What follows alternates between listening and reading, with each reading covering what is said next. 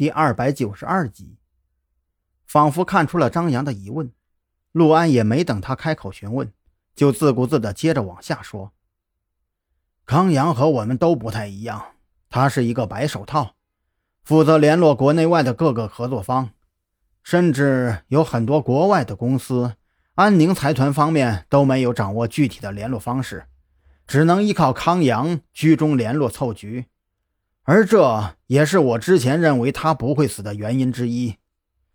至于说我自己嘛，常在河边走，难免会沾湿了鞋子。但是，一旦我出了事情，安丰物流集团就会顷刻间土崩瓦解，安宁财团也绝对得不到半点股份。这是我为自己安排的保命符，只可惜，从现在的情况来看，这个保命符失效了。说到这里，陆安又猛抽了几口雪茄，烟雾缭绕在他面前，颇有些末路枭雄的味道。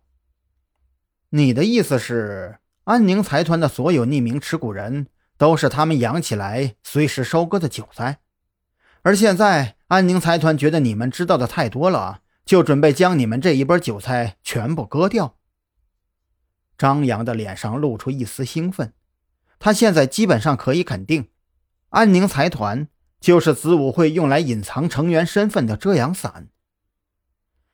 很显然，我们这些人全都离奇死亡之后，关于安宁财团直接参与犯罪活动的证据也就全部烟消云散了。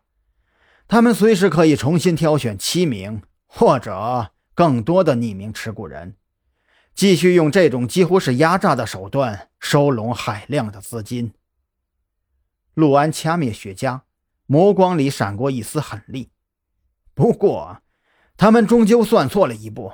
我陆安不是吴有倩那个懦弱、愚昧却又自认为精明的傻女人，也不是康阳那种手无缚鸡之力、只能依靠脑袋瓜子的穷酸书生。哪怕死到临头了，他们还傻乎乎的一步一步被安排。